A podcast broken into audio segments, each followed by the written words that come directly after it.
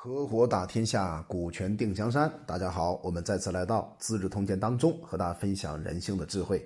上一期音频当中呢，和大家分享智伯无法听到他的下属的建议，无法做出正确的判断。而今天我们要看一看智伯是如何把他的性命丢掉的。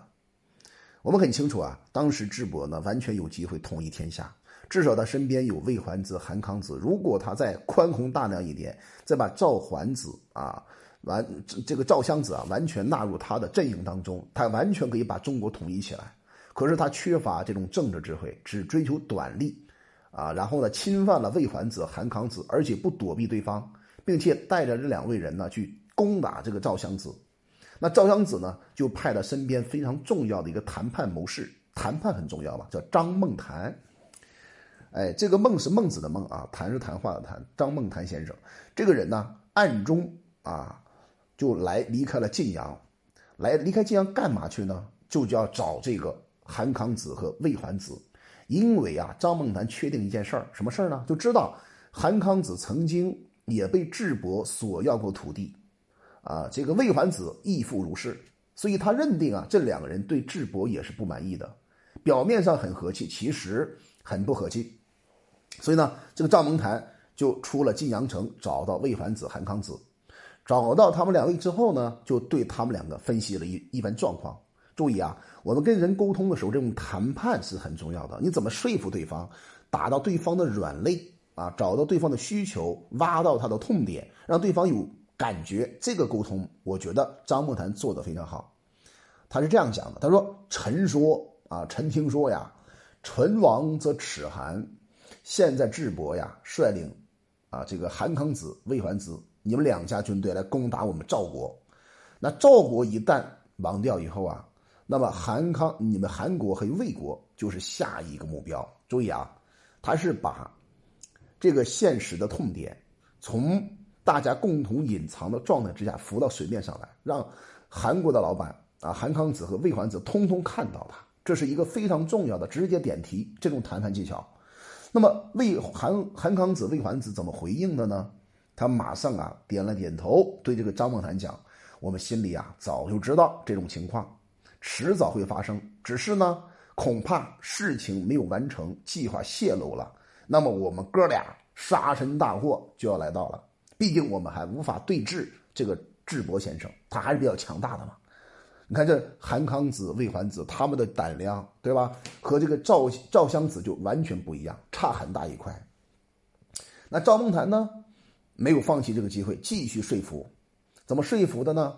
他们找到了韩康子、魏桓子最担心的薄弱点。所以我们要提醒大家，你要跟对方谈判，你要知道，哎，他最担心的是什么？你要把最担心的事给他解决掉，那这个谈判就容易成功。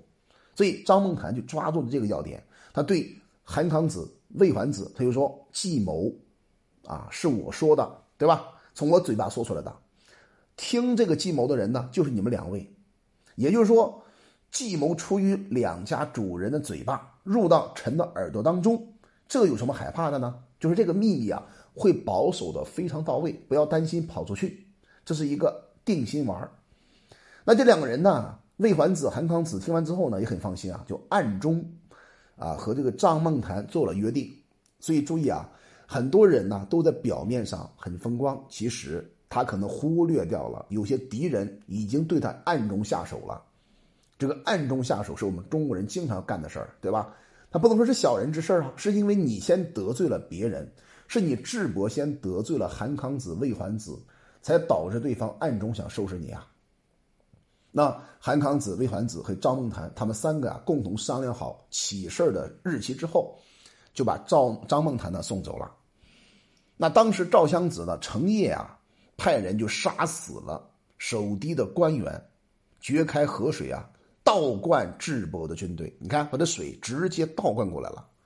而智伯的军队呢，因为救水就乱成了一团，啊，结果呢，韩康子、魏桓子当时跟张孟谈约定好，两家分别从两翼开始夹攻智伯。注意啊，你看智伯今天终于领略到什么叫因果循环了吧？当时。这个趾高气昂，跟韩康子、魏桓子锁地，两家呢低声下气把地给人家了。今天呢，终于找到机会，从两边两翼夹击，夹击智伯。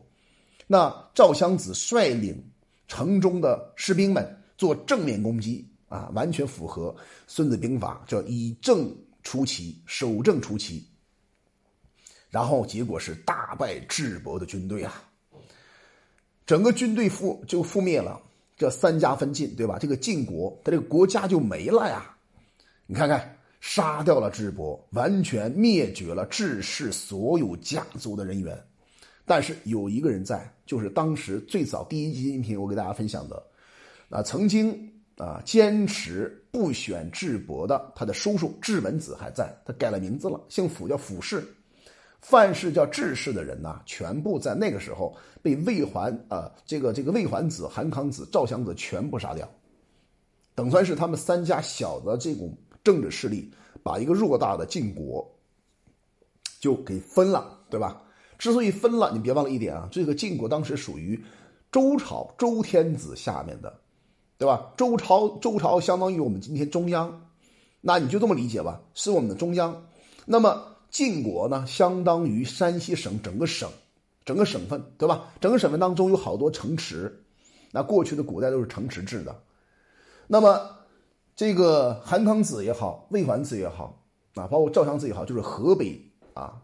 临漳、邯郸这一带，啊，河南这一带正好围着这个啊山西，这样的话呢，我们就可以看出来了。最后这个国家之所以被颠覆啊，就因为智伯这个人身上有一个最大的劣根性，什么劣根性呢？这个人不仁不义啊。虽然有五个优点，就因为你不仁不义，你道德败坏，你的根不好，导致你个人死掉了。你个人死掉了也就算了，结果呢，你这个国家也被颠覆了。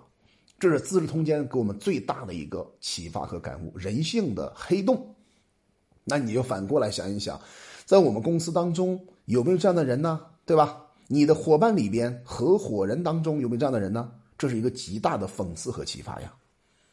当我们讲到这里的时候呢，司马光先生做了一个评断，在《资治通鉴》当中，他是这样说的：“哎呀，他说智伯之所以兵败身亡，是由于啊才能比德行。”要厉害，但是才能和德行是不一样的。一般人呢不加辨别，通称为贤士啊，也就称为这个所以诗人的原因呢，并且呢，司马光先生对才和德做了一个论断。他说：“什么叫才呢？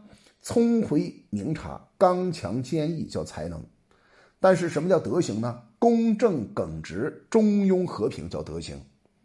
才能啊是德行的根本。”那德行呢是才能的主帅，这两个点就德和才是不可以被啊或缺的。然后打了个比方说，云梦的竹子啊是天下最强劲的这个质地，如果不加以矫正和柔曲啊，不增以这种啊剑剑的后面那个那个羽毛啊，就不能把它用好，不能射掉很坚硬的东西，对吧？这是一个很重要的一个比喻吧。那后来呢？他又说了很多的，比如说，他说，大凡选择人才的办法是什么呢？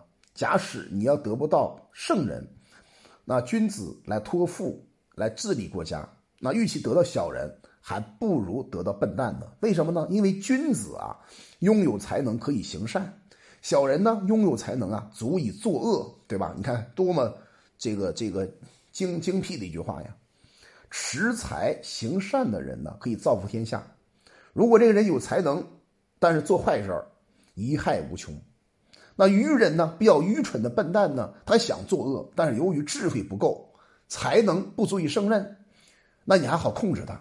可是小人不行啊！小人的话，他智慧很够啊，又实现他的奸诈，勇力又又够，对吧？就能形成啊虎天双翼的这种危害效果。所以这是司马光对才和德的一个辩论。才德双全呢，叫圣人；有才无德呢，叫愚人，对吧？啊，才德全无那叫愚人啊，德胜才呢叫君子，才胜德叫小人。这是他整个对人才的一种看法。